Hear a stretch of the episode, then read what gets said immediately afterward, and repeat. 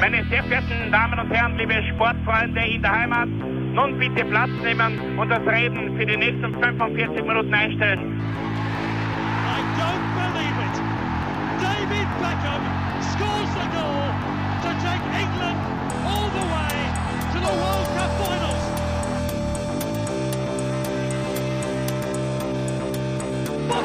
they've scored! I do not believe what I've just seen!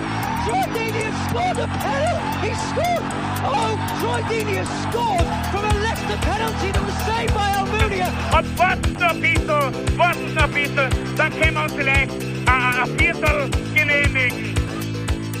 Herzlich willkommen, liebe Zuhörer und Sportfreunde, zur neuen Folge des Trikotaustauschs, dem Podcast über Fußballtrikots und Fußballkultur. Mein Name ist Florian Brockmüller und an meiner Seite darf ich wie immer Klaus Vogelauer begrüßen. Shalom, meine Lieben. Ja, richtig, Klaus. Äh, Wir widmen uns einem, einem Thema, einem Themenkomplex, den wir bis dato noch nicht großzügig genug bearbeitet haben, würde ich mal behaupten, sondern eher nur sporadisch herausgepickt. Israelischer Fußball. Fußballtrikots aus Israel, eher selten bei uns im Trikotaustausch ähm, zu finden.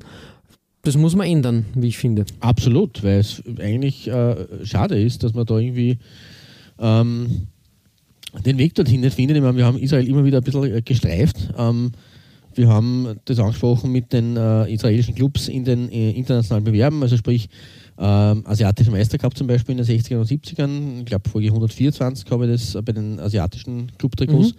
Ein bisschen hervorgeholt. Ähm, wir haben auch schon, glaube ich, das eine oder andere Mal thematisiert, dass halt quasi das Nationalteam immer so gependelt ist zwischen äh, der Asien-Qualifikationszone, ähm, wo sie ja eigentlich nicht willkommen waren, Ja. dann, dann sogar Ozeanien und eben Europa, wo sie eigentlich erst seit 1994, äh, also seit der WM äh, USA 94 Quali fix äh, vertreten sind.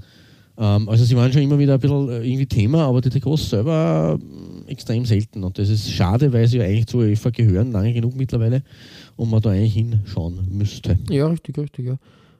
Ähm, von daher ein, ein durchaus breites Feld, was wir beackern. Äh, ich habe mir da ein bisschen auch die, die Geschichte des israelischen Fußballverbandes angeschaut. Ähm, der ist 1928 gegründet worden als Football Association of Palestine, quasi unter britischem Mandat und ist sogar 1929 dann schon in die FIFA aufgenommen worden. Ja, meines Wissens waren sie sogar ähm, in den 30er Jahren in, äh, in einer Quali am Start, in einer WM-Quali, als Palästina, aber lustigerweise. Mhm, mhm. War nämlich nicht komplett täusche. Ja, das kann sein, das habe ich nicht genau herausgelesen. Aber wie gesagt, du hast das schon richtig gesagt. Dann natürlich ähm, die, die schweren Jahre in den 70ern und 60ern, sage ich jetzt einmal, wo man eigentlich nie äh, so richtig äh, Platz gefunden hat. Und ähm, erst, glaube ich, 91 hat die Aufnahme in die UEFA stattgefunden. Ich glaube, das war auch, glaube ich, die erste, also Österreich hat da ein, ein Qualifikationsmatch in der Phase gehabt. Ich glaube, eines der letzten Spiele von, von Ernst Happel auf der Trainerbank. Genau. Ein Das 5 zu 2, genau richtig. Ja. Daheim mit dem äh, legendären Andi Herzog-Jubel. Ich glaube, da haben sie kurz vor der Pause zwei Tore gemacht zum 2-0. Mhm. Plus ist 5 zu ausgegangen. Die Israelis waren am Schluss Letzte in dieser Gruppe. Also Mhm, Das war mhm. dann waren auch noch andere Zeiten. Ja, richtig, richtig. Ähm, also von daher, ähm, ja, interessant, dass dass das noch gar nicht so lange her ist, dass sie, dass sie der UEFA beigetreten sind. Genau.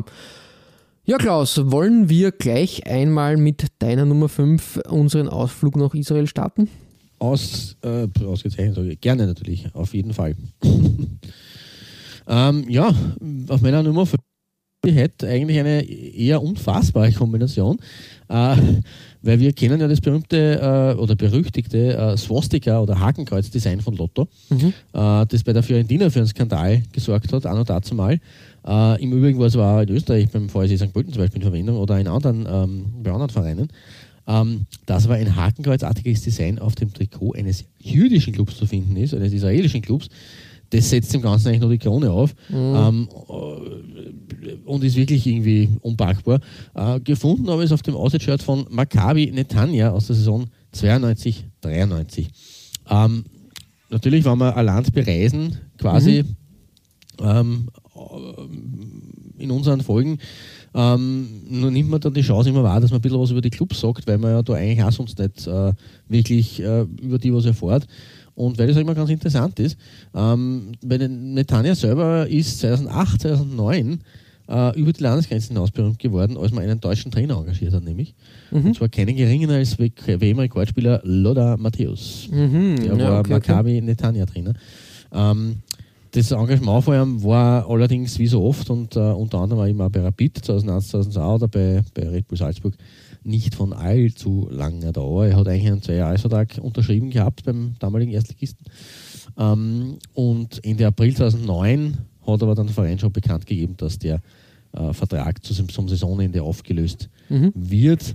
Äh, begründet ist es mit den nach offiziellen Angaben mit der wirtschaftlichen Situation äh, des Vereins geworden, weil sportlich war es gar nicht so schlecht, da sind sie auf Platz 4 gelandet in der obersten Liga. Mhm. Ähm, aber anscheinend haben sie sich einem nicht, nicht mehr leisten können. Ja, okay. ja, bitter natürlich, aber äh, so kam ähm, der bunte Paradiesvogel äh, Lothar Matthäus auch ins äh, heilige Land sozusagen. Mhm. Ähm, die Stadt Netanya selber ist äh, 1929 erst gegründet worden als sogenannte Moschava, seine landwirtschaftliche Siedlung von Mhm. Bauern. Ähm, und der Namenspate bei der Gründung der Stadt war ein gewisser Nathan Strauß oder Nathan Strauß, ein Mhm. deutsch-amerikanischer Zionist, der unter anderem Mitgründer und Mitinhaber von Macy's in New York Ah, dem Kaufhaus, ja. Mhm. Genau, richtig. Ähm, Netanya beherbergt äh, unter anderem übrigens die Sportuni des Landes, also ist Mhm. gar nicht so unwichtig, äh, weil Sport in, in Israel oder in, ja, in Israel ähm, so sehr wichtig ist. Das sogenannte Wingate-Institut. Äh, und Partnerstädte von Net- Netanya sind unter anderem Nizza und passend zu den Vereinsfarben des eigenen Clubs Dortmund. Dortmund, ja, okay. Ja, also da okay. finden sich die Gelb-Schwarzen quasi zusammen, weil äh, Maccabi Netanya hat auch gelb-schwarz als Clubfarben. Ähm, Im Übrigen äh, ein Schelm, wer Böses dabei denkt, aber auch einer der aktivsten Politiker des Landes hat ziemlich sicher den Ursprung seines Nachnamens in dieser Stadt, äh, Benjamin Netanyahu, würde man behaupten, Mhm. dass, dass dieser Name ja dann doch irgendwo äh, mit Netanya zu tun hat. Ähm, ja, auch ein sehr äh, umtriebiger Kerl, war schon Außenminister, Finanzminister, 1996 bereits zum ersten Mal Mini- Ministerpräsident, das ist auch schon sehr lang ähm, da quasi an oberster Front, an, an vorderster Front und seit 2009 ist er mittlerweile durchgehend Regierungschef von Israel, also seit elf Jahren. Ja, ja, Also richtig. Auch schon sehr, sehr lange eigentlich. Ähm, der Fußballclub selber, Maccabi Netanya, der volle Name ist Moadon Kadoregel Maccabi Netanya, aber man wird vorher feststellen, dieses Moadon Kadoregel ist im Prinzip ein gängiger Vorname. Ich kann es jetzt nicht übersetzen, dafür ist mein Hebräisch zu schlecht. Mhm. Ähm, ich glaube, Moadon hat irgendwas mit äh, Club zu tun. Äh, auf jeden Fall, äh, Maccabi Netanya, wie wir es kurz nennen oder wie es im Deutschen kurz genannt wird, äh, ist nur fünf Jahre nach der Stadt selbst gegründet worden, nämlich schon äh, 1934, noch Okay. vor dem Zweiten Weltkrieg. Ähm, seine Hochblüte hat Maccabi allerdings in den 70ern und 80ern gehabt mit fünf Meistertiteln äh, und einem Cupsieg, beziehungsweise der Gewinn des Staatspokals Mhm. war das damals 1978. Die israelische Liga ist in dieser Zeit im Übrigen umgangssprachlich auch als Netanya und die anderen 15 bezeichnet worden. Also sie dürften dort wirklich relativ stark gewesen sein. Ähm, Insgesamt hat äh, der Verein bisher über 40 Jahre schon in der Beletage des israelischen Fußballs verbracht, also ist eigentlich ziemlich ein Stammgast. Ja. Damit ist man auch unter den Top 10 der ewigen Tabelle. Ähm, einen kleinen Durchhänger haben sie aber just kurz nach meiner Nummer 5 gehabt, nämlich Mitte der 90er. Äh, da ist es in die Zweitklassigkeit gegangen ähm, und die folgenden zehn Jahre haben die Schwarz-Gelben diese Zweitklassigkeit eigentlich nur immer sporadisch verlassen können. Erst 2005, 2006 und damit auch aktuell ist man aber wieder in der obersten Spielklasse dabei. Äh, 2006 ist man übrigens vom deutschen Geschäftsmann Daniel Jammer äh, gekauft worden für Mhm, eine Million okay. Euro. Ähm, in der letzten abgelaufenen Saison, also jetzt nicht in der aktuellen, sondern in der Saison 2018, 2019, hat man sogar Platz 4 belegt in der sogenannten Ligat Haal Mhm. oder mhm. momentan Ligat, Ligat Toto heißt die, glaube ich, die Okay, ja, ja, richtig. Äh, ja, ist mir auch höchst, gekommen. Ja. Mhm. höchste Liga, genau, seit 1999 quasi heißt die Ligat Haal oder eben jetzt nach dem Sponsor. Ähm, ja, und zum Trikot selber, wie gesagt, äh, habe es eh schon vorausgeschickt. Es ist nicht, nicht mehr und nicht weniger als das berühmte Lotto-Design. Ähm, allerdings in diesem hellblau-weiß, es ist ein Away-Shirt, sonst wäre es ja, also Heim, Heimfarben sind schwarz-gelb. Ähm, und das ist das Away-Shirt der Saison 92, 93. Ich glaube, das war dieselbe Saison, in der die Fiorentina das auch gehabt hat. Also Lotto war da eh in derselben Saison mit diesen äh, Designs und Templates aktiv. Ähm, aber die untere Partie in diesem dunkelblau, hellblau, das gefällt mir sehr, sehr gut. Dieses Mhm. äh, Überlaufende, wo man dann das Weiße ausspart für den Sponsor. Ähm, das Clubwappen geht leider Gottes ein bisschen unter. Ist ein bisschen schade drum, dass das so in, in dunkler Schrift aufgepappt wurde. Ähm, ist dann nicht so wirklich gut erkennbar. Ähm, aber ansonsten, ich bin ja ein Freund dieses Designs an sich, wenn es halt, wenn es halt nicht diese äh, Hakenkreuz-Thematik Ja, im Hintergrund hätte. aber das ist eh, glaube ich, schon ein bisschen abgeschwächt da auch geworden. Also ja, da, Das da hat es ja. weitaus schlimmere Designs gegeben, wie gesagt, Natürlich. Fiorentina auf jeden Ja. Fall und da ist da schon der, der Designstift äh, schon etwas besser, besser ausgebessert worden, ja, genau. genau. Ähm, und das als blauer Auftakt, wie es auch Mhm. passt natürlich zu, zum blau-weißen Israel. Ähm, und äh, ja, auf deiner Nummer 5 äh, wird gleich mal das Nationalteam gefeatured. Zu einer Zeit, die du schon ähm, angedeutet hast. Ich habe es ja schon angedeutet, genau in meinen, meinen Vorworten. Ähm, mein erster Anknüpfungspunkt mit israelischem Fußball war halt dieses Qualifikationsmatch damals 1992, genau. Ähm, im Herbst 1992. Herbst glaube ich, also 1992, genau, Oktober besser gesagt, ähm, 1992 und ich glaube, ähm, es war der 28. Oktober sogar. Ähm, und da war, ja, wie gesagt, ich habe das, kann mich sogar erinnern, dass ich das ähm, irgendwie mir aufnehmen habe lassen und dann im Nachhinein am nächsten Tag ähm, nachgesehen habe und das war natürlich Wirklich? ein 5 zu 2 war natürlich äh, Triumphal. ja, ja, da ist was passiert. Äh, Da sind sieben Tore gefallen.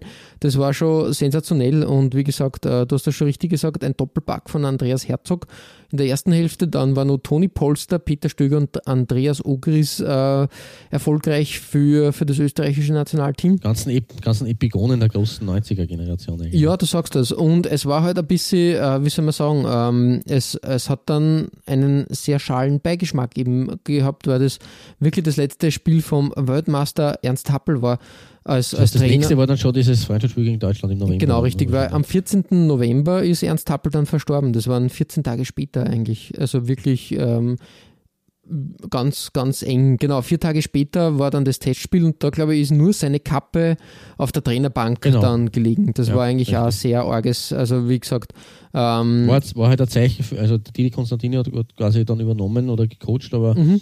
äh, als Ehrerbietung und Zeichen Zukunft, also für, für den Weltmeister hat man das da auf die Bank gelegt, was natürlich trotzdem ein, also, äh, ein wunderschönes Zeichen für ihn war, aber trotzdem ein, arge, ein arges Bild, ich kann mich auch noch erinnern, das war irgendwie so total surreal. Ja, richtig, richtig. Ja, und wie gesagt, ich kann mir an das Trikot der Israelis ganz düster erinnern und ich habe es dann bei meiner Recherche wiedergefunden und habe gedacht, mit dem Trikot möchte ich anfangen.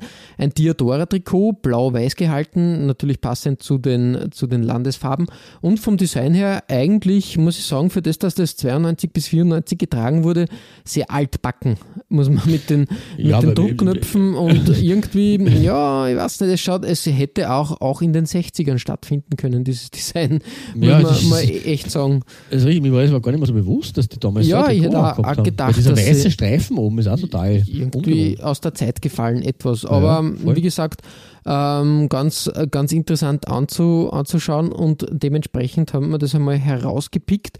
Ich muss sagen, es war halt, ähm, es ist eine, eine interessante Erinnerung. Ja, das auf jeden Fall, das stimmt. Also gerade da verbindet man schon viel damit, auch ich persönlich, mit diesem Herbst 92 da rund um Ernst Happel und dann wer übernimmt, dann wer Ja, richtig, Trainer? Richtig. Der Alfred Riedler statt Konstantine, Wer- nein, der war vorher. Nein, dann ist schon Schneckel Boraska. Ich glaube dann. Ja, Boraska richtig, du sagst das. War, war eine, mm, ja, und dann hat eben der, der Wettlauf sozusagen ähm, zur WM 98 begonnen, sage ich jetzt einmal. Ähm, das war halt auch das goldene Zeitalter dann äh, im Großen und Ganzen äh, des, äh, der, der, der 90er des Nationalteams dann. Mit Und den ja- Israelis sind wir aber auch in dieser Phase wirklich oft aufeinander getroffen, weil es war nicht nur diese Premiere quasi, die erste Quali, die sie in der UEFA spielen durften wieder Mhm. Ähm, für die 94er WM, sondern es war ja dann auch die berühmten Bananen-Orangenwürfe auf Hans Huber Ja, richtig, richtig, Ähm, ja. mit dem ja 1 zu kurios, 1. alles kurios, ja. und das, und das äh, legendäre 0 zu 5 in Israel, wo sie ja in Spanien 0 zu 9 und 0 zu 5, ich glaube, das war die EM-Quali 2000 äh, und die WM-Quali 2002. Also innerhalb von zehn Jahren so sind sie da in drei Qualifikationen äh, Israel auf Österreich getroffen. ja, Aber- ganz arg eigentlich, ja. Ja, Aber wie die Rolle der Israelis war dann schon eben in den 2000er Jahren äh, eine bessere als Anfang der 90er. Ja, richtig, richtig. Aber wie gesagt, ähm, ein kurioses äh, Ding. Ähm, Ja, ja, das Shirt ist arg. Also das ähm, dass das so aus der Zeit gefallen ist, einfach, ja.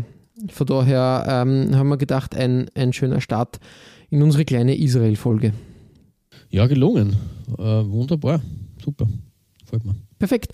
Ja, Klaus, ähm, weiter geht's im Sauseschritt. Was hast du auf deiner Nummer 4? Wir bleiben zeitlich beim Trikot in dieser Phase, also die ersten, unsere ersten drei Trikots wabern da in dem, in dem äh, Zeitraum äh, Anfang der 90er herum. Ähm, und es geht äh, in die säkularste, liberalste und weltoffenste Metropole Israels. Wir hüpfen nach Tel Aviv am Mittelmeer. Äh, äh, 2009 im Übrigen nur folgerichtig aus äh, Austragungsort des Eurovision Song Contest. Ähm, ein Sprichwort im Land lautet übrigens: Jerusalem betet, Haifa arbeitet und Tel Aviv feiert. Ja, kann Ja, man auch jetzt davon halten, was man will. Ja. Aber es ist auf jeden Fall eine Party-Metropole am Mittelmeer und eine sehr, sehr schöne Stadt, was ich gehört habe von Leuten, die schon dort waren. Ähm, sicherlich eine Reise wert. Ähm, das 1909 gegründete Tel Aviv, also auch eher spät, wie wir es ja schon bei Netanya gehabt haben, war ursprünglich ein Vorort der Hafenstadt Jaffa, die es, mhm. die es schon seit der Antike gegeben hat. Ähm, 1950, äh, also Tel Aviv ist dann, obwohl so spät gegründet, zum bei weitem größeren äh, Gebiet geworden, natürlich spätestens dann mit ähm, der Staatsgründung 1948. Und 1950 wurden dann beide Städte zum heutigen Tel Aviv Jaffa vereinigt. Also eigentlich heißt die Stadt Tel Aviv Jaffa.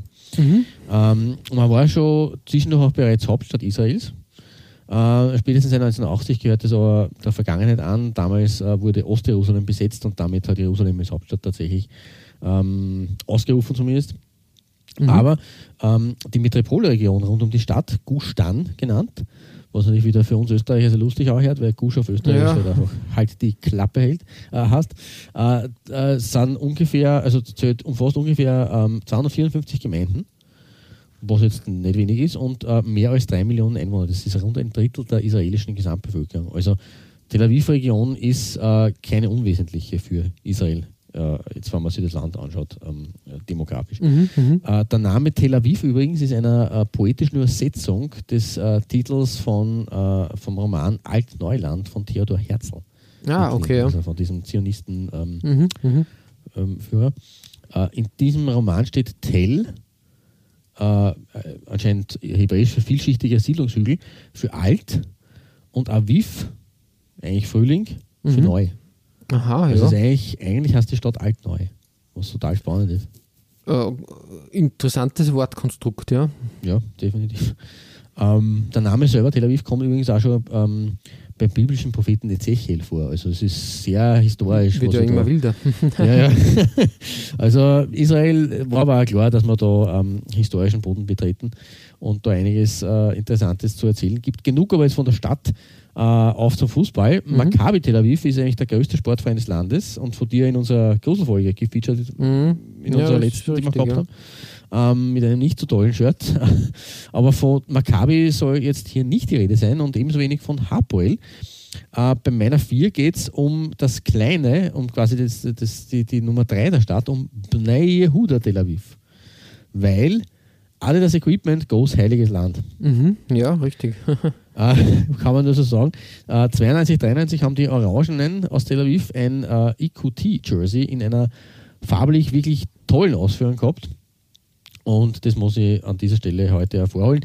Zum Verein selber ist zu sagen, den gibt es auch schon seit 1936 äh, von jemenitischen Juden aus der Taufe gehoben. Ähm, und da, weil sie diese Juden auf Judah, den Sohn von Jakob, berufen, und dieser im Hebräischen Jehuda heißt, äh, ist natürlich Bnei Jehuda auf der Hand liegend. Ähm, berühmtester Trainer der Mannschaft war übrigens 1962, 63 ein gewisser Emanuel Schaffer. Okay. Mhm. Ähm, der sollte, ähm, also der, der ist historisch eine ganz, ganz wichtige Figur, vor allem für den israelischen Fußball, ähm, weil er war nichts weniger als jener Trainer, der Israel zu seiner bisher einzigen WM-Teilnahme geführt hat.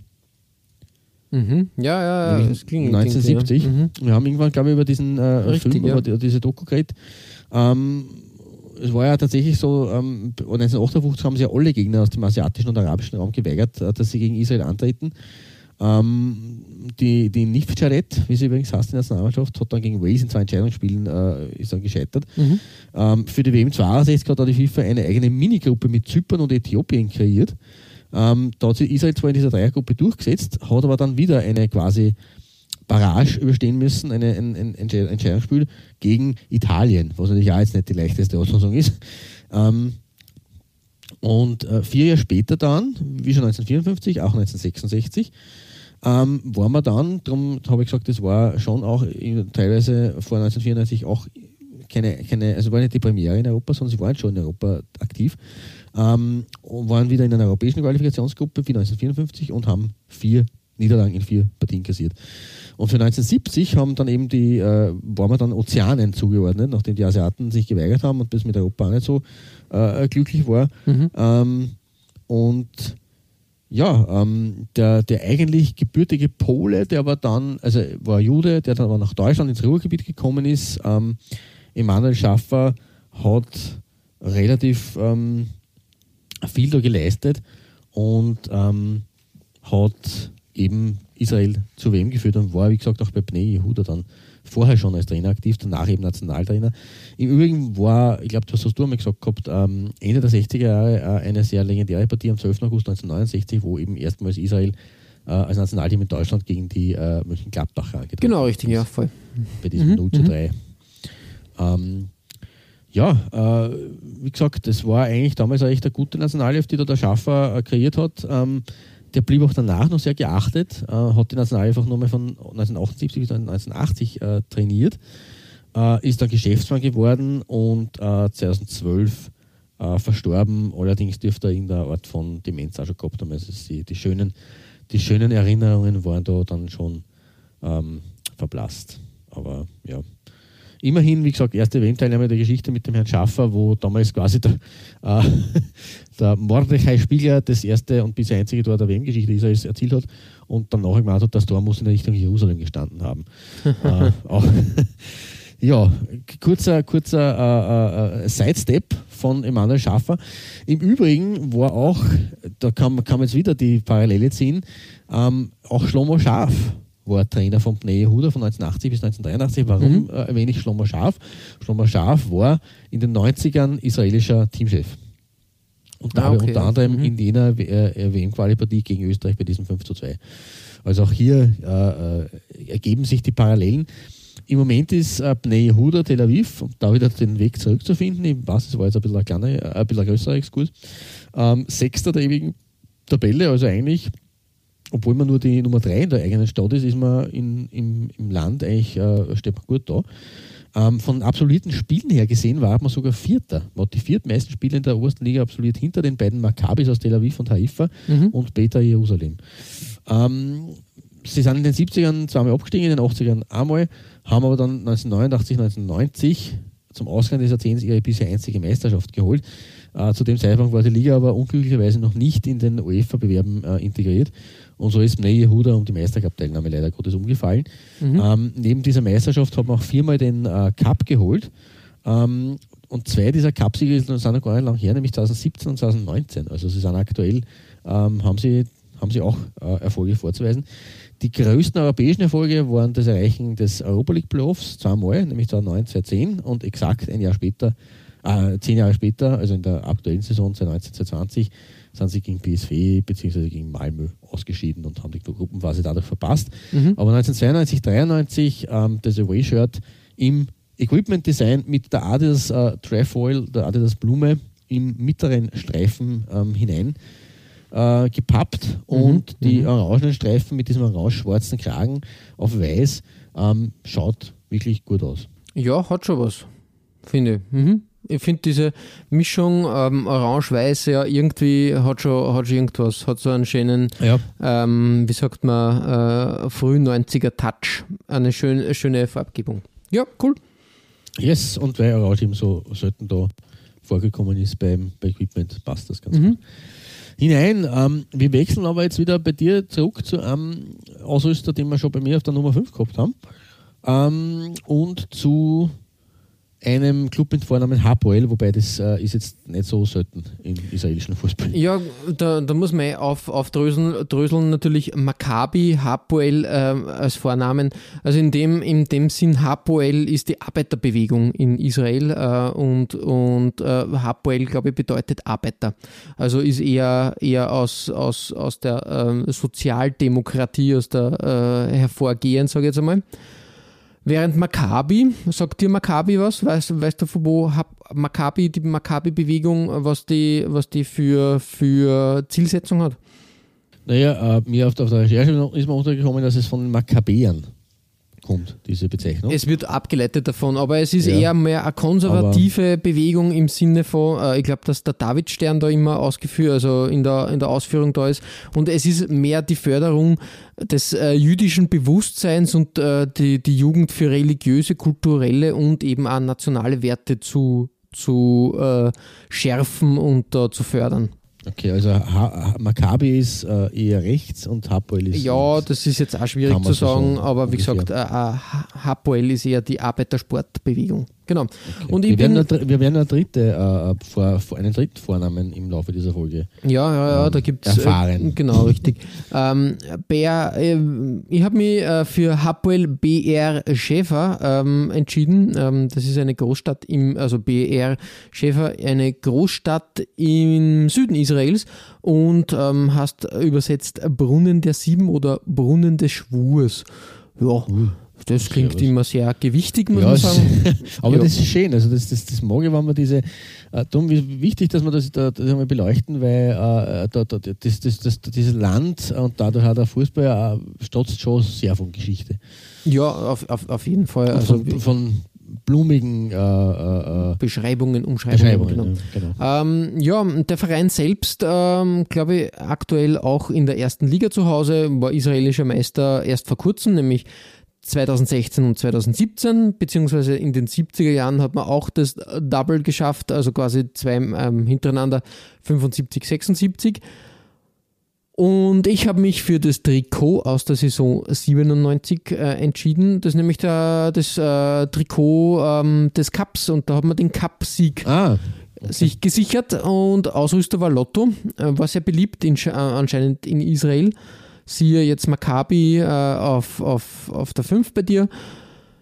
Ja, ja aber einige Clubs gehabt, gerade in der Phase in den 90er Jahren haben relativ viele israelische Clubs das wirklich gehabt, denn diesen italienischen Ausrüster. Ja, richtig, du sagst das. Ähm, und, und ich habe mir da ein klassisches ähm, 90er Jahre Lotto-Design ähm, herausgepickt, hat mir nämlich ein bisschen an Tennistrikots, Tennis-Shirts ja. aus der Phase ähm, äh, erinnert. Ähm, da ist die, die Lotto-Raute als Stilelement auf, auf der Brust in der Mitte zu finden, dann unten schöne Nadelstreifen, feine weiße Nadelstreifen auf dunkelblauen Hintergrund, oben ein anderer Blauton, der ähm, dann, also quasi die, die Lotto-Raute splittet Tradition und Moderne, wie ich finde. Ja, oh, das hast du jetzt aber schön gesagt. Ja, danke. und äh, ein gutes Mash-up sozusagen. Also unten hast du ein sehr traditionsreiches Trikot, also wirklich diese Nadelstreifen tadellos, schön. Dann fährt die Lottoraute rein und sagt, Freunde, da oben wird es jetzt modern und passt. Ja, wie gesagt, ähm, eine, eine, ein schönes Mash-up von Lotto hier. Und dementsprechend bei mir auf der 4 war das Design selbst, ich glaube, ah, der AC Milan hat so ein ähnliches Trikot mit Rot-Weiß gehabt, aber in den Farben von Hapoel Bär Schäfer gefällt es mir eigentlich besser. Ja, nein, das ist dunkelblau. Das ja, das hat schon was. Das Nadelstreifen dazu, wirkt, das ist was wirkt Feines, edler ja. und da ist der Kontrast ein bisschen besser. Es ist ja die Ärmelpartie sehr schön gelöst. Also ja, vor allem mit, mit den, mit den Streifen da, Balken, genau. Also tolle Sache. Schönes Trikot auf der 4. Und ja, man muss auch ehrlich sagen, kontrastreich wird es bei dir auf der 3 alle Male. Hm. Ja, das ist richtig. Ähm, Bronze bei mir geht heute an den nach Meisterschaften gezählt dritt erfolgreichsten Verein von Israel und zweiten der ewigen Tabelle, weil hinter Maccabi und Hapoel aus Tel Aviv reiht sich mit mhm. zwölf Titeln. Zwölf immerhin Meisterschaften und die Hälfte davon in den 2000er Jahren. Das war wirklich ein güldenes Jahrzehnt für diesen Club der doch bekannte Name Maccabi Haifa ein. Ähm, das Duell mit Maccabi Tel Aviv ist übrigens äh, als Derby of Israel oder auch als israelischer Klassiko bekannt. Also das ist anscheinend das große äh, Duell, so wie ja, Inter gegen Juve das Derby d'Italia ist, äh, ist das eben das Derby of Israel. Mhm, Ja, okay. Habe ich auch nicht gewusst. Ähm, neben diesen zwölf Meisterschaften hat äh, Haifa auch schon sechs Cupsiege errungen und dazu ist äh, der Club, der übrigens auch im Basketball eine gute Rolle spielt, sicher Ja. einer, der, einer der ältesten des Landes, weil es gibt Mhm. ihn seit 1913. Ja, das ist stark, ja. Auch schon eine Zeit her. Basketball ist sowieso natürlich ein, ein Thema in Israel, Klar. auf jeden Fall. Mhm. Genau, richtig. Ähm, zu Beginn äh, in den Gründungstagen war Maccabi Haifa, im Übrigen gibt es natürlich da den äh, Lokalrivalen Hapoel Haifa, also äh, auch hier logisch diese Zweiteilung. Ähm, äh, am Beginn war man halt eher ja, unbedeutend oder eher nicht so gut unterwegs.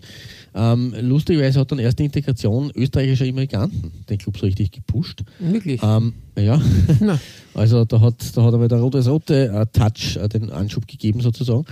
Ähm, heutzutage ist man übrigens laut einer Umfrage von 2011 der beliebteste Fußballclub unter den arabischen Israelis. Wirklich? Auch ein Ma- spannendes ma- Detail. Ja. ja, immerhin. Ist ja auch nicht so selbstverständlich. Das Ja, ist richtig, ist auch bemerkenswert, dass man da unter den arabischen Israelis punkten kann. Ähm, zum ersten Mal erstklassig war Maccabi Haifa 1946. Ähm, man ist aber bis in die 80er hinein eher zwischen der ersten und zweiten Liga hin und her äh, gependelt. Wenngleich, genau. Wenngleich es mit dem Cupsieg, der in 1962 schon die erste Silverware, wie es auf Englisch heißt, äh, ähm, gegeben hat. Mhm. Und man überhaupt innerhalb von neun Jahren, von zwischen 62 und 71, dreimal im Pokalendspiel gestanden ist, aber eben nur dieses eine äh, gewinnen konnte. Äh, seit dem Aufstieg 1981 aber ist Maccabi Haifa bis heute durchgehend erstklassig geblieben und hat dabei, wie schon erwähnt, auch einige weitere Titel abgeräumt und dabei auch die erste Meisterschaft 1984. Äh, da hat man in einem dramatischen Titelfinish noch Hapoel Tel Aviv und Beitar Jerusalem abgehängt. Dazu werden wir noch ein wenig was hören. Ähm, neben den zwölf Meisterschaften ist man im Übrigen auch noch ganze achtmal Vizemeister geworden, also 20 Mal Erster oder Zweiter. Das ist schon fast ein bisschen eine Bayern-Statistik. Ja, Ähm, schon. Und diesen zweiten Platz haben sie im Übrigen auch in der abgelaufenen Saison 2018, 2019 äh, belegt. Also Mhm. sind nach wie vor vorne mit dabei. In den 90er Jahren äh, ist dann Haifa, so wie das Nationalteam bei dir, auch Haifa in den Fokus der österreichischen Fußballfans gelangt, weil nämlich die Eurofighter von Austria Salzburg ähm, mit dem UEFA Cup Finalenzug von 1994 und dem Meistertitel, den sie in derselben Saison gefeiert haben, ähm, sind dann in der Champions League Quali 1994, 95 ähm, erstmals äh, angetreten und das gegen eben Maccabi Haifa. Hm. Kann mich noch relativ gut erinnern, äh, da haben sie 2 zu 1 auswärts gewonnen, was an sich schon äh, eine super starke Leistung war. Und natürlich die Basis, daheim haben sie dann 3 zu 1 gewonnen und haben sie dann damit äh, den Einzug in die Gruppenphase gesichert, die Violetten aus der Mozartstadt. Ähm, es ist aber nicht die einzige Europacup-Partie äh, der Grün-Weißen aus Israel mit einem rot-weiß-roten Team geblieben. Ähm, 1998, 99 hat man im letzten Cup der Cupsieger die SV Ried aus dem Weg geräumt. In Ried 2 zu 1 verloren oder in Mhm. Österreich 1 zu 2 verloren und 4 zu 1 gewonnen im Achtelfinale. Das heißt, Maccabi Haifa war tatsächlich im Europacup Viertelfinale in dieser Saison. Es hat dann leider Gottes gegen Lok Moskau mit einem klaren 0 zu 4 Auswärts äh, einen schnellen Dämpfer gegeben und man ist dann ausgeschieden. Aber ein israelisches Team im Viertelfinale eines Europacups ist ja doch auch aller Ehren wert, muss man sagen. Ja, auf jeden Fall, ja. Ähm, Respekt. Ähm, und 2009, 2010, ähm, auch das vielleicht noch in Erinnerung, weil es schon, weil es gar nicht so lange her ist, ist man in der Champions League Quali erneut einem Salzburger Team gegenübergestanden und diesmal Red Bull. Mhm. Und da hat es die Revanche gegeben, weil man hat ein 2 zu 1 und ein 3 zu 0 hingelegt und hat dadurch nicht nur die Salzburger auf ihrem schmerzhaften Weg, äh, elfmal, zehnmal äh, zu scheitern in der Quali, ähm, einen, einen weiteren Baustein zu, hinzugefügt, sondern Maccabi Haifa ist auch tatsächlich damals erstmals selber in die Champions League Gruppenphase eingezogen, Mhm. äh, wo man dann aber Gegner äh, ge- ge- bekommen hat, die jetzt mm, nicht von der schlechten Sorte waren, nämlich Juventus, Bayern und Girondin Bordeaux. Ja, okay. Und am Schluss ist man in dieser Champions League, äh, in dieser Champions League Gruppe ohne Punkt und ohne Tor als letzter ausgeschieden. Hm, okay. Also es wurde einem keine Chance gegeben.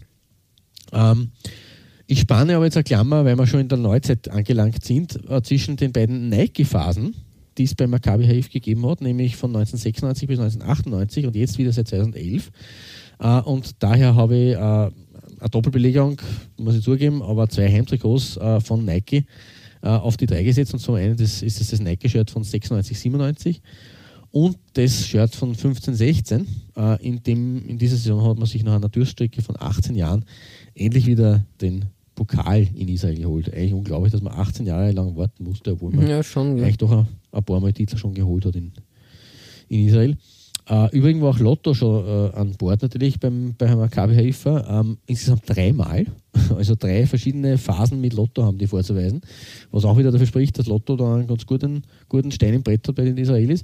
Ähm, zweimal war Adidas äh, bei Haifa aktiv. Mhm. Und dann waren es der erste offizielle Ausstatter 1980. Und einmal Puma und einmal Umbro. Also die großen äh, Ausrüster haben sie eigentlich durch. Ähm, wie gesagt, die Nike-Shirts 96, 97 ähm, mit satten Dunkelgrün. Kann man sich ja nur erinnern aus dieser Phase. Ähm, gegen Salzburg, glaube ich, haben sie damals auch in, einem ähnlichen, äh, in einer ähnlichen Grünfarbe gespielt. Äh, ganz nett anzuschauen mit dem alten äh, Nike-Logo natürlich mit Swoosh und Schriftzug. Mhm. Ähm, dieses, äh, diese schönen weißen Streifen und in der oberen Partie nur weiß und das dunkle Grün gefällt mir sehr, sehr gut. Ähm, nur ein Stück besser gefällt mir dann das 2015er, 2016er Shirt, ähm, wo man quasi äh, Schachbrettmuster gewählt hat. Mhm. Also dunkelgrüne Ärmel, aber äh, dunkelgrün-weißes Schachbrettmuster mit Honda, ja, ist auch okay. Und äh, das fadet dann quasi out in einen Art Shadow-Effekt dann nach unten in der Bauchpartie. Beides ganz nett anzuschauen und äh, ja, das, da, da habe ich mir gedacht, ich mache einfach so eine, eine Klammer über die Nike-Zeit von, von Maccabi Haifa. Mhm. Mhm. Ja, sehr schön. Coole Sache. Danke, danke. Ich mag sowieso dieses Nike-Design, äh, wie gesagt, aus, aus dieser 90er-Phase, sei das jetzt 1860, das ist mein, Lieblingsdesign, der, weil ich die Farben sehr, sehr, sehr gern habe, egal ob das heim oder auswärts ist. Aber ich finde das Design aus der Phase von Nike sehr, sehr wegweisend auf jeden Fall. Genau, und deswegen kommen wir da nicht wirklich dran vorbei. Ähm, wir bleiben jetzt aber in derselben Stadt. Ich habe schon angerissen, es gibt natürlich einen Stadtrivalen von Maccabi Haifa. Und der heißt, wie du auch schon vorher auf deiner Nummer 4 gesagt hast, politisch zugeordnet, logischerweise irgendwo links und rechts, wenn man so sagen kann ungefähr. Äh, logischerweise heißt der Ha- Hapoel Haifa. Genau, ist Hapoel, Haifa aus der Saison 95, 96 haben wir das Away-Shirt herausgepickt und ich war ein bisschen verwirrt. Ich habe mir als erster gedacht, äh, haben die ein, ein Milan-Trikot gehabt? Groß, groß Ja. prangte das Opel-Logo auf dem Shirt und irgendwie hat es doch auch ausgesehen wie ein Lotto-Design. Aber komplett falsch. Es war vom italienischen quasi Designbruder Diadora. Also da war ich wirklich kurz verwirrt, weil also auf den ersten Blick schaut das schon aus wie die damaligen Lotto-Designs, oder? Ja, ja, definitiv, klar. Also- Vielleicht ist es aber auch nur, wenn man mit Op wenn man so einen, einen, einen Reflex hat, möglicherweise. Ja, vermutlich, vermutlich. Ähm, ja, wie gesagt, ähm, sehr interessant anzuschauen. Ähm, Weiß als Hauptfarbe, Rot und Schwarz da quasi als, als Balkenapplikationen drinnen, als, als Trapeze, die sie da äh, platzieren. Ähm, ja, das Diadora-Logo ganz, ganz seitlich Das da schräg irgendwie platziert. Und ähm, der Haifisch, der hat Zähne, nämlich bei Hapoel im Logo, sage ich jetzt einmal. Ähm, die haben den guten Haifisch als Vereinslogo. Natürlich, wie du schon richtig gesagt hast, gegen Maccabi Haifa ist es äh, ein heiß umkämpftes ähm, Derby. Ja, da geht es halt wirklich zu. Ähm, die Meisterschaft hat man bis dato einmal gewinnen können, nämlich 99, den Pokal viermal, das letzte Mal äh, 2018. Ja, ähm, muss man sagen, mm, ja, gegen Maccabi ähm, äh, zieht man da den kürzeren. Ja, das ist, es ist der Nummer 2 Club in der Stadt, das man natürlich Auf, auf jeden Fall. Ähm, das Design selbst halt, wie gesagt, ähm, 90er Jahre, das passt für mich, also bin großer Fan aus der Phase. Und halt auch Diadora, diese, diese Designs und diese Templates von Diadora waren mir unbekannt und dementsprechend war das wieder mal sehr interessant zu beobachten, was da fernab den üblichen Design-Trampelpfaden verwendet wurde. Und wie gesagt, die Italiener, in dem Sinn eben Lotto und Diadora, haben da ein breites Betätigungsfeld gehabt, weil auf deiner Nummer zwei haben wir ja auch schon wieder was, wo man sagen muss, okay, ähm, haben wir jetzt schon ein paar Mal diesen Ausrüster gehabt oder ja, äh, zweimal bis jetzt, der dritte Mal folgt von dir, aber dieses Design, dieses Template ist mir komplett neu. Ja, deswegen ähm, musste ich also meine zwei stellen, ähm, auch weil der Verein selber ähm, ein bisschen gefeatured gehört. Ähm, es geht nämlich um Beitar oder Beitar Jerusalem, also den Hauptstadtverein. Ähm, und der, ja, das ist eben das, was ich vorher angedeutet habe. Ähm, die sind entstanden schon in den 20er Jahren, 30er Jahren als Teil der Betar-Bewegung. Und äh, dazu muss ich dann noch was sagen. Ähm, sportlich gesehen, Beta hat in den 50er Jahren in der Bet League begonnen. Mhm. Ähm, seinerzeit zweithöchste Spielklasse ist er, ich glaube mittlerweile auch noch immer oder wieder. Ähm, 1953 dann aufgestiegen in die Aleph League, in die erste Liga, aber mhm. noch, noch ein Jahr wieder runter. Ähm, 1958 hat man dann einen Zweitligatitel gefeiert, aber der ist wertlos geblieben, weil der Fußball in Israel umstrukturiert wurde und da ist man um den Aufstieg sozusagen umgefallen. Ja. Zehn Jahre später, aber 1988 war es dann soweit und Beta hat wieder die höchste Liga erreicht und äh, die ersten Titel hat es dann, dann, schon 76 und auch 79 gegeben äh, mit zwei Cupsiegen. 1980 hat, der, hat den Verein leider wieder der Abstieg ereilt, aber 1984 war man schon wieder da in der ersten Liga und hat noch dazu vorne mitgespielt und das noch dazu, also wirklich, die Schwarz-Gelben haben 1984 ähm, um die Meisterschaft mitgerittert. Ähm, und ein X hätte da schon im letzten Spiel gegen Hapoel Tel Aviv gereicht für den Titel. Man hat die Partie aber verloren und mhm. wie ich schon erwähnt habe, es ist dann in diesem Dreikampf sozusagen Maccabi Haifa, meine Nummer 3, Meister geworden diese Saison. Aber weil eben Peter Jerusalem quasi um seinen ersten Meistertitel gebracht wurde durch Hapoel Tel Aviv, nicht durch Maccabi, sondern durch den zweit, zweiten Verein eigentlich in, in, Tel Aviv, durch Hapoel, ähm, hat dieser, dieses Spieljahr, diese Saison eine oder dieses Saisonfinale eigentlich eine Riesenrivalität begründet, ja fast schon Feindschaft zwischen den Fans von Hapoel Tel Aviv und Peter Jerusalem. Äh, mhm. da ist ganz ein, ganz ein heißer, heißer Hass zwischen den äh, Fangruppen. Ähm, basierend eben auf diesen Begebenheiten. Auch ganz ja. lustig, dass da irgendwie man das eigentlich nicht annehmen könnte, dass da vom Verein her, von den Vereinen her, dass da eine Rivalität äh, aufkommt. Ähm, die 80er Jahre sind trotzdem ein großes Jahrzehnt geworden für Peter Jerusalem, weil in der zweiten Hälfte hat man dann drei Cupsiege geholt und diesen lang ersehnten Meistertitel dann auch endlich geholt, 1987 nämlich. Okay. Trotzdem Peter Jerusalem äh, ist für die Berg- und Talfahrt, äh, bleibt für die, blieb für die Berg- und Talfahrt bekannt, muss man sagen. Weil 1991 ist er schon wieder in die zweite Liga runtergegangen. 1993 waren wir wieder da als Wiederaufsteiger und hat sich als Aufsteiger prompt den Meistertitel geholt. Ja, also so. von ganz unten nach ganz oben.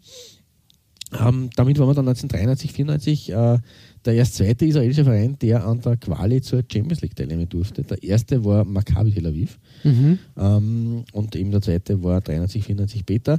Äh, gegen Zimbo Chisin hat man gewonnen. In der ersten Hauptrunde ist man dann relativ klar an Lech Posen äh, gescheitert. Ab den mittleren 90ern ist, dann, ist es dann finanziell eher schwierig geworden und sie sind ziemlich in Turbulenzen geraten.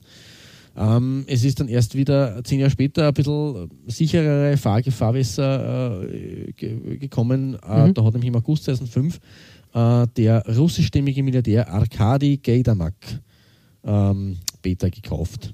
Auch wenn das Engagement von diesem äh, Milliardär bis heute unter den Anhängern recht umstritten ist.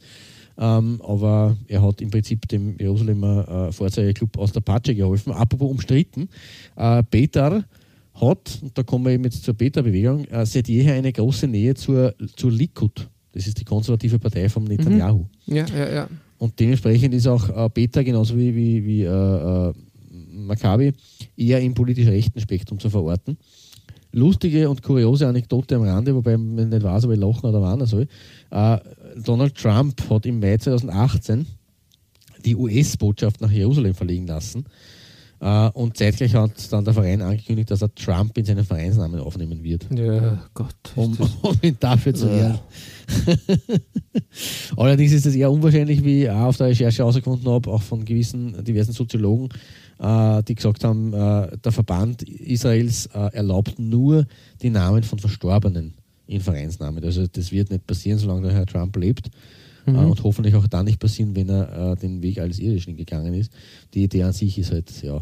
Ja, gesagt, das ist, äh, ja. Also Außenstehende, es ist vielleicht in Israel in, in der politischen äh, Atmosphäre und Situation, wie gesagt, eher, dass man sowas gleich denkt, weil man da irgendwie um jede Unterstützung ringt. Aber halt, ja, sehr skurril. ja, also ich finde das immer, ja. Äh, ja. Ja, da möchte ich gar nicht weitere Worte verlieren. Nein, ist, ich, ich, ich, wollte es nur als Anekdote am Rande ähm, äh, haben und äh, machen wir mit Sportlichen weiter. Peter ist mittlerweile sechsfacher Meister und auch siebenmaliger Cupsieger. Mhm. Und jener Meistertitel, der die erste Chance auf äh, die Champions League gebracht hat, äh, ist äh, in meinem Silber-Jersey erreicht worden, nämlich in Diadora Wäsch, Mhm. das Heimtrikot von 1992, 93. Und das ist ja, wie du schon gesagt hast, ein Trikot, wie es uns eigentlich nur nicht untergekommen ist. Ähm, auch hier, man kann es fast ein bisschen vergleichen mit, mit dem, was Lotto da äh, Designsprache technisch ein bisschen ausgedrückt hat. Die untere Partie äh, mit diesen schwarz-weiß äh, weißen Längsstreifen, aber nicht nebeneinander, sondern quasi übereinander, was auch ein total spannendes Design ist. Äh, also eigentlich sind, sind Gelbstreif, gelbe Längsstreifen und schwarz-weiße Längsstreifen nebeneinander. Also Mhm. Der eine Streifen zweifarbig, der andere einfärbig. Und dann hängt so ein, äh, nicht Schärpe, sondern äh, also wie so ein Bürgermeister, Bürgermeisterschlüssel mehr oder weniger. Ne? Also Bürgermeister, glaube ich, haben das, wenn sie in historischen Kostümen antreten, haben sie seine, seine, einen, den Schlüssel um und der hat meistens so ein Band und das hängt so quasi runter, oder? Ich weiß nicht, ob du weißt, was ich meine. Ja, ich weiß, was du meinst, aber ich Genau, finde, das schaut aus wie, wie ein Reißverschluss. ja, okay, der Vergleich ist mir noch nicht eingefallen, aber Wie ist ein natürlich auch naheliegend, ja. Reißverschluss. Das stimmt. auch, auch gut, ja. Also es gibt auch Interpretationsmöglichkeiten. Ähm, und im, im außerhalb des Reißverschlusses haben wir eben diese gestreifte Variante, auf den Ärmeln im Übrigen auch, aber in, lustigerweise da nur in gelb-weiß, Mhm. aber dafür in schwarzen Abtrennungen, also auch lustig.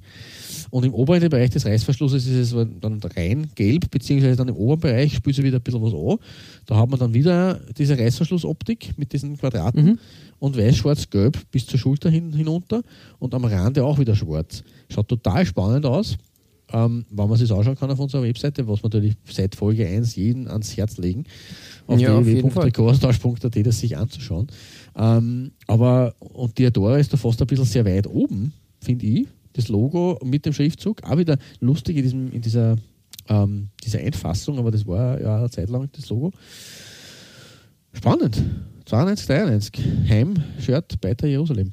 Ja, voll. Irgendwie, irgendwie, ja, wie gesagt, ähm, fällt auch für mich irgendwie komplett aus der Zeit, dieses, dieses Shirt-Design. Aber ein, ein schöner Fund, ähm, was da Diadora alles gezaubert hat eigentlich. Danke, danke. Freut mich, dass es gefällt. Also so bin ich selber überrascht. Ja, also wirklich was, was, was Schönes. Ja. Und was Schönes finden wir auf deiner Nummer 2 auch aus aktuelleren Zeiten, schon gute 25 Jahre später. Mhm. Ähm, und da sind wieder die Italiener am Werk, aber diesmal der Konkurrent. Ja, wieder Lotto sozusagen. Und wir gehen äh, wieder zum Arbeiterverein Hapoel Ramat Gan FC. Ähm, ja, das klingt ein bisschen, ähm, ja, äh, wie soll man sagen, mach, ja, ein bisschen Hapoel Ramat Gan. Äh, klingt sehr, wie soll man sagen, Hart. Äh, hart, richtig, richtig. Und ähm, hat aber, wie soll man sagen, ein, ähm, eine ganz große Tradition, der Verein aus der, äh, aus der Stadt äh, Ramat Gan, in, ich glaube in der Nähe von Tel Aviv sogar. Genau. Ähm, Ramat Gan ist nämlich äh, einer der Vereine, die zu den Gründungsmitgliedern der ersten israelischen Liga gehören. Und die wurden bereits ähm, 1927 eben gegründet. Also wirklich ein sehr, sehr traditionsreicher Verein. Ähm, inzwischen glaube ich, äh, glaube ich, man hat zwar 1964 die Meisterschaft gewinnen können und war 2003 und 2013 Pokalsieger, aber ich glaube inzwischen ähm, nach Phasen sogar in der Drittklassigkeit hat man, hat man sie jetzt in der zweiten Liga wiedergefunden. Ähm, soll auch so sein. Ist auch schön, dass wir da aus der zweiten Liga ein paar Mannschaften eine Mannschaft da haben. Und ich habe mich für ein Trikotdesign, nämlich das Away-Shirt, äh, entschieden. Ich glaube, äh, zu Hause tritt der Verein mit Rot-Schwarz an, so wie es im Logo halt äh, stilisiert wird. Außer jetzt komplett in Weiß. Aber da hat sich Lotto dieses Mal was anderes überlegt. Passend zu unserem Heritage Hampers äh, Trikot aus, äh, aus der letzten Folge, aus den äh, skurrilen und seltsamen Sponsoren, ist hier quasi der obere Bereich ein bisschen angelehnt, indem da die, dieses Streifendesign äh, quasi an, an, angedeutet wird. Also die Streifen schön, werden Lösung. Ja. Genau, richtig. Äh, oben ganz dick mit wenig Abstand und dann wechselt, äh, wechselt das Verhältnis. Ähm, ist so ein Grauton, würde ich behaupten. Und ähm, macht, macht was her. Ich finde das Design da sehr super. iOptic äh, kriegt dadurch als, als Sponsor auch genug Platz. Ähm, ja, ist jetzt nicht irgendwie äh, in einer Kollision mit einem Designelement, sondern steht einfach da und wirkt ganz gut. Ein schönes Trikot, wie ich finde, ähm, modern und trotzdem mit dem gewissen Etwas, also wirklich gute Arbeit von Lotto. Das stimmt. Also für die, Tom, ich bin natürlich auch, man, man kann jetzt darüber streiten über diese The Thematiken und über, über, es gibt sehr viele sehr schöne klassische äh, alte äh, Shirts. Aber wann modern, äh, moderne Wäsche, moderne Faser, moderne Gestaltung und Design äh, zusammentreffen und äh, auch der Sponsor, der, der Berufssponsor dazu passt, bin ich ein großer Fan von äh, aktuellen ähm, Fußballtrikots. Mhm. Ja, also wie gesagt, ähm, super gelöst und, äh, und äh, macht ähm, wirklich schönes Design. Ähm, Wäre mir jetzt aber auch zum Beispiel in, im Rest von Europa bis dato nicht aufgefallen, muss ich ehrlich, ehrlich sagen. Dass Der Ausführung nee, Lotto da das irgendwie verwendet hat. Gell? Also da war ein bisschen, bisschen ähm, baff zu einem gewissen Teil. Ja. Genau. Ja, Klaus, äh, es ist soweit. Wir haben äh, die Nummer 1 erreicht und ähm, welches Trikot aus Israel von einer israelischen Mannschaft findet sich bei dir auf der Nummer 1? Ja, Gold geht bei mir heute an einen Club, den man nicht wirklich auf der Rechnung hat, wenn man über Israel spricht, nämlich an MS Ashdod. Ja, habe ich jetzt nicht, nicht, auf weniger, der Rechnung.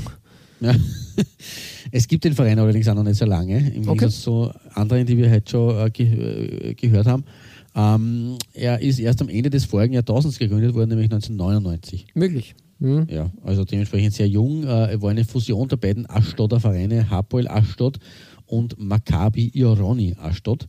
Ähm, Aschdod selber, ähm, damit ich da keinen Plätzchen sage, ist auch eine nicht kleine Stadt in Israel, äh, 224.000 Einwohnern, äh, südlich von Tel Aviv gelegen, ebenfalls eine Mittelmeerstadt, Hafenstadt. Mhm. Ähm, ja, äh, also bei der Fusion hat man die Erstliga-Lizenz von Maccabi Ironi Ashdod übernommen.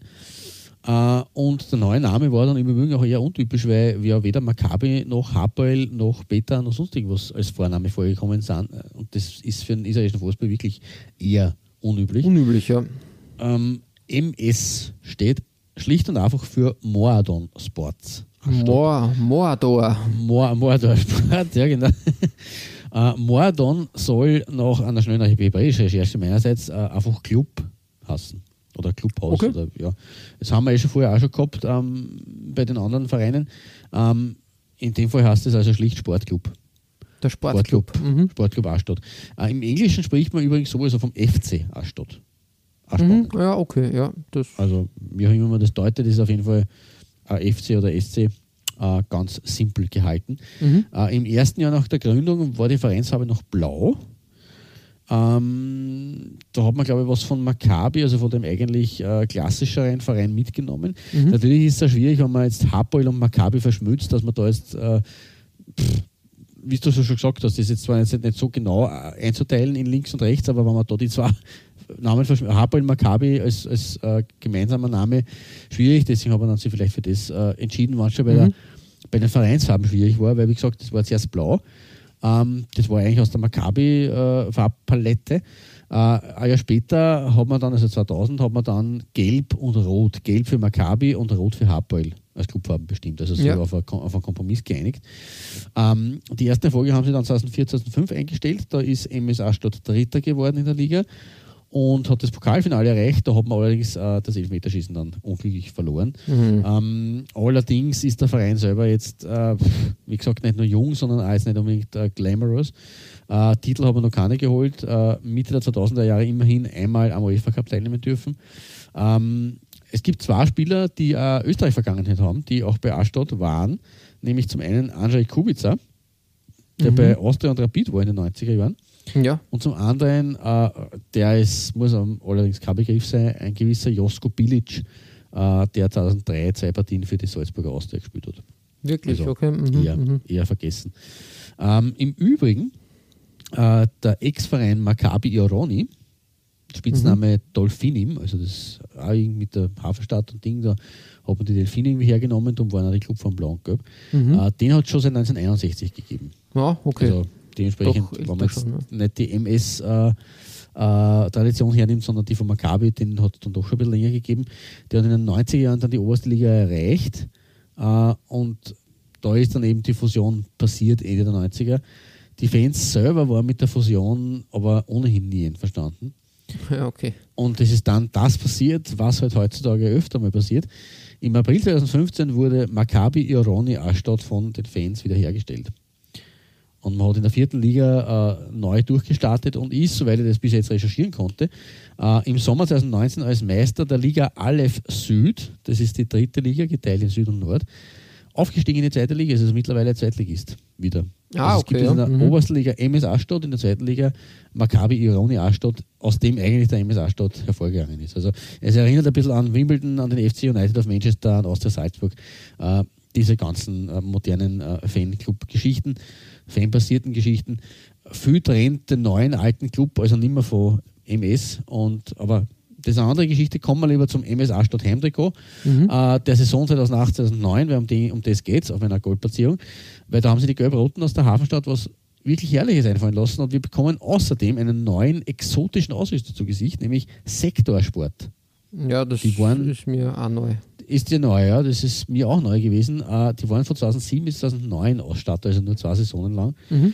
Ähm, davor war es Diadora, Ja, ähm, okay. fast die ganzen 2000er, also auch hier haben sie ihren, ihre Füße oder ihre Hände im Spiel gehabt. Ähm, und seit den, also in den 2010er Jahren ist es extrem wild geworden bei Astadt.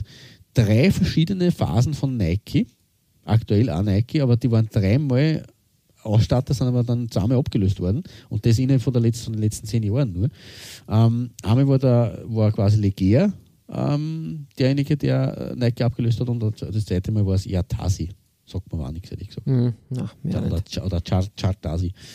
Äh, wie gesagt, äh, das Einser-Trikot ist aber mein, äh, ist von Sektorsport aus der Saison 2008, 2009 Mhm. und wirklich eine Schönheit, eine moderne Schönheit. Man hat da wirklich die rot-gelben, also die Vereinsfarben rot und gelb, ähm, so überfließen lassen und getrennt, wie, wie in einem Sektor, durch einen Sektor. Es ist so, Ja, ja, das, Der Name des Aus ist das fast ein bisschen Programm, äh, wo sich das Vereinslogo findet, der Hauptsponsor und eben der Ausrüster. Und das ist so ein, ja, ich, äh, es ist ein Sch- Schwarz, das aber sehr ins Dunkelblau reingeht. Was jetzt wieder passend wäre, weil ja auch Blau natürlich durch äh, Maccabi, durch die Maccabi-Form äh, präsent war, immer im, im Farbschimmer des äh, Vereins. Äh, und die schwarze ähm, Schulterpartie, die sich da auf die Ärmel noch ein bisschen rumzieht, ist ähm, eine sehr coole und, und kreative und, und, und äh, ja, schöne Variante eigentlich. Sehr künstlerisch, muss ich sagen. Ja, mh, hat, hat schon was. Ähm, designtechnisch, ja, wie soll ich sagen, ähm, äh, fast schon ein bisschen zu, zu, für mich ein bisschen zu bunter Hund, sage ich jetzt einmal. Das ist, ähm, ja, diese Übergänge, diese fließenden Übergänge sind nicht mein Fall, muss ich sagen, von Trikotdesign. Aber bitte, es muss nicht jeder denselben Geschmack haben, von daher, ja, warum nicht? Und äh, mutig, ähm, ja, Sektor da mutig vorangeschritten. Ja, ich habe leider Gottes auf der Recherche nicht herausfinden können, ähm, seit wann es die gibt, wo die her sind. Ich nehme mal an, dass es ein lokaler Ausrüster ist aus Israel. Ähm, was die genau machen und wen die ausstatten, da gibt es keine wirklichen Infos. Aber sie waren immer nur zwei Saisonen am Werk, also vielleicht, ich, glaube jetzt nicht, dass es eine, eine, eine Inhouse-Geschichte war, aber Ja, ja, also viel Informationen gibt es da nicht. Egal, wie auch immer, ähm, so sei es und äh, das, als, das war jetzt meine Nummer eins. Mhm. Deine Nummer eins äh, ist auch aus einer, ist nur aktuell sogar wie meine Nummer eins. Ähm, und ich muss gestehen, auch ich hatte dieses Trikot äh, bei der Recherche am Tableau und äh, kann dir auf jeden Fall zustimmen, dass, das, dass dieses äh, Trikot Gold verdient hat. Ja, richtig. Ähm, Beitar Jerusalem, du hast schon besprochen, äh, die Mannschaft. Wir hüpfen aber in die Saison 17, 18, also relativ frisch äh, das Heimtrikot. Und da muss ich echt sagen, äh, Givova, der italienische Ausrüster da am Werk, ähm, ich habe mit äh, Givova ein bisschen ein geteiltes äh, Verhältnis, muss ich sagen. Wir erinnern uns gut. Ja, Also ich erinnere mich zurück, das ist gut. Also grundsätzlich, dieses Trikot ist schon designtechnisch ziemlich stark. Also dieses Rauten äh, oder wie soll man sagen, ja, äh, Rautendesign äh, mit den verschiedenen Farbschattierungen von Schwarz im oberen Bereich, was dann ein bisschen ausgewaschen in so ein gräuliches Grau-Schwarz geht und dann halt dasselbe mit den Gelbtönen, hell in etwas kräftigeres Gelb und halt Chivoba und das äh, Vereinswappen in Gelb gehalten, schauen super aus. Der kleine Stehkragen mit, den, mit dem gelben Bündchen rundherum, eine tolle Sache, wirklich. Ich, ich bin halt kein großer Fan von diesem Chivova äh, Checkmark äh, Logo auf den Ärmeln.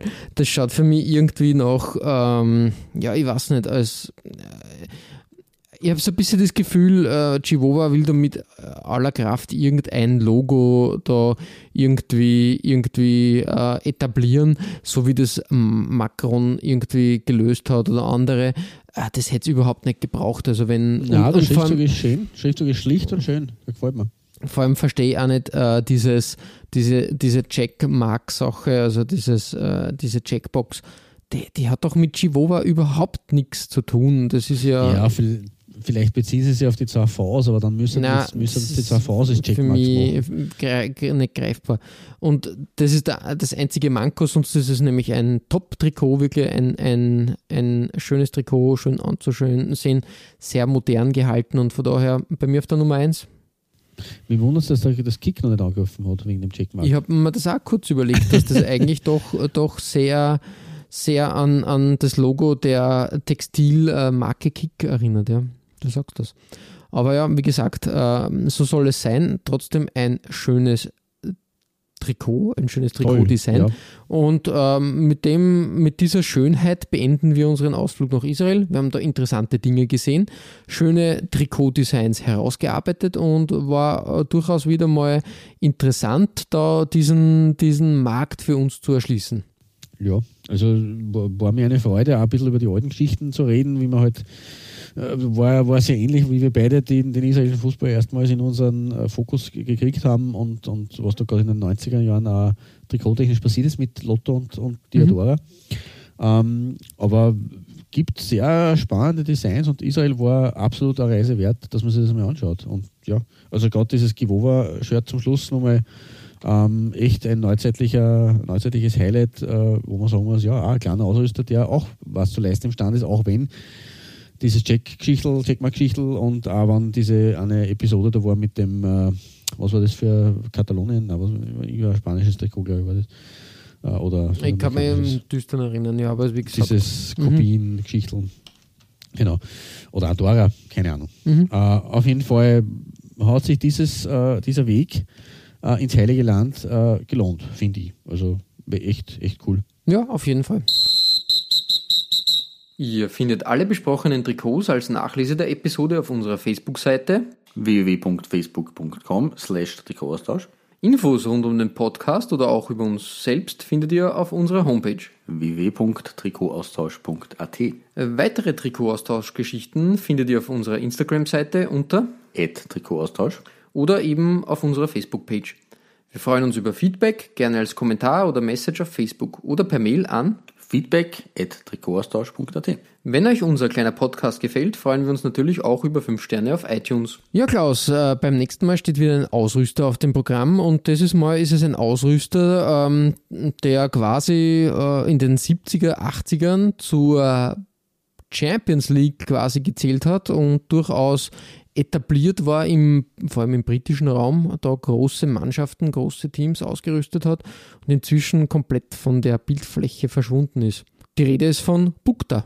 Und ähm, ja, Bukta ist wieder so, so eine weiße, äh, wie soll man sagen, Fläche an, an Ausrüster. Wie gesagt, Bukta bei uns hat das eigentlich äh, de, facto, de facto nicht stattgefunden, oder? Nein, nein, also nicht, dass ich wüsste. Und von daher war es interessant zu sehen, wie in anderen Ligen und in anderen Kulturräumen, sozusagen Fußballkulturräumen, da so ein Ausrüster quasi nicht dominiert hat, aber, mitgemischt hat mit Admiral und Adidas und dann eigentlich heutzutage hm, non-existent ist ist total spannend und das werden wir aufrollen. Äh, die, die, die Sache, sie haben nämlich auch wirklich schöne Designs äh, gehabt. Also ja. das war eine interessante Geschichte. Also, wird, wird genau. Spannend. Und diese Geschichten werden wir natürlich beim nächsten Mal wieder mit schönen Designs verpacken und bis dahin äh, verbleiben wir wie immer mit sportlichen Grüßen. Gut Shirt. Und bis bald.